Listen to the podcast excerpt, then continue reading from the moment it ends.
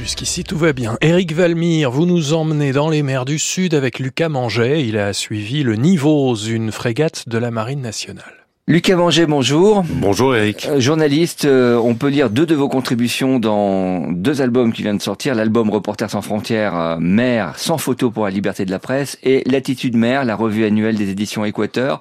Une contribution qui porte sur une mission que vous venez d'accomplir à bord du Nivose. On peut rappeler ce qu'est le Nivose C'est une frégate de surveillance de la marine française qui est basée à La Réunion et qui parcourt l'océan Indien et l'océan Austral autour de l'Antarctique au moins une fois par an. C'est une mission de surveillance euh, économique. Oui, c'est un, bah, c'est un bateau de guerre, hein, c'est un bateau armé, le niveau, qui effectue effectivement des missions de surveillance à la fois euh, militaires dans le sens euh, surveiller que les mers ne sont pas quadrillées par des bateaux ennemis, mais qui aussi a un rôle très important, notamment dans la surveillance des zones de pêche françaises, extrêmement fréquentées par des bateaux de pêche illégales notamment.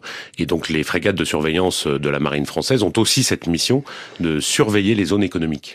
Alors la zone économique, c'est un autre terrain qu'on connaît moins parce que on parle beaucoup des océans, du réchauffement climatique, de la pêche justement et de ses dégâts, mais cette surveillance économique, vous le dites d'ailleurs, l'océan, les territoires maritimes, c'est une autre ligne de front, c'est une autre guerre dont on ne parle jamais. Oui, je crois que on parle peu de ces lignes de front océaniques parce qu'elles sont forcément lointaines, très peu visibles.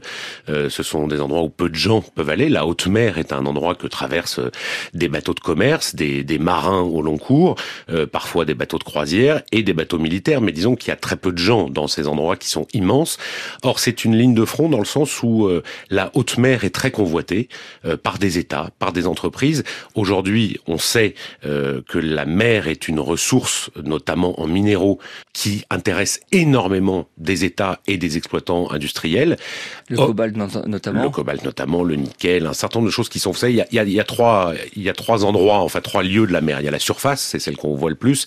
Il y a la colonne, c'est-à-dire euh, tout ce qui est entre la surface et le sol, et puis le sol au fond des océans. Et ce sol, eh bien, un certain nombre d'États veulent les exploiter pour des questions économiques c'est extrêmement euh, problématique parce qu'on sait qu'à partir du moment où le sol sera exploité, on entre dans une zone totalement inconnue. On ne sait absolument pas quelles seront les conséquences climatiques, évidemment, mais aussi pour la faune, pour la flore, tout simplement pour la Terre. Beaucoup de, militants, d'activistes, de spécialistes des océans essayent d'empêcher ça parce qu'on entrerait dans une zone dangereuse et inconnue. D'ailleurs, à lire Camille Etienne dans, dans Latitude Mer qui parle justement de ce sujet. Vous, vous êtes journaliste, vous n'êtes pas militant, et c'est un sujet qui vous intéresse énormément. Comment on peut le traiter dans le journalisme, sans apparaître militant pour autant? Bah, Je suis pas du tout militant, mais euh, je pense qu'on peut, euh, on peut faire du journalisme en s'intéressant effectivement à des sujets qui sont un peu lointains, en étant, moi je, je, je revendique une forme d'engagement, c'est pas la même chose que le militantisme, je, je suis engagé pour la défense des océans, je pense que il faut sortir de cette vision romantique qu'on a de l'océan et de la mer qu'on regarde au coucher du soleil et prendre conscience que c'est un territoire en grand danger.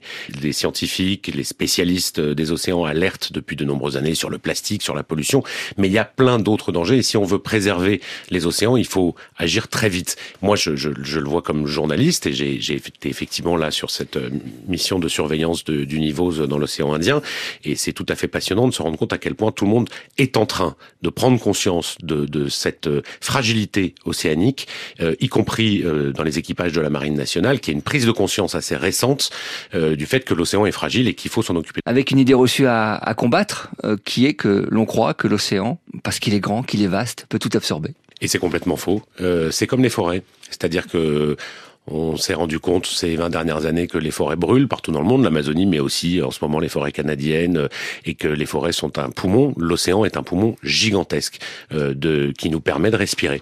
Les, les, on le voit en ce moment, le phénomène El Niño qui repart, euh, qui commence dans le Pacifique, va modifier profondément les températures des océans, y compris sur les côtes françaises. Hein.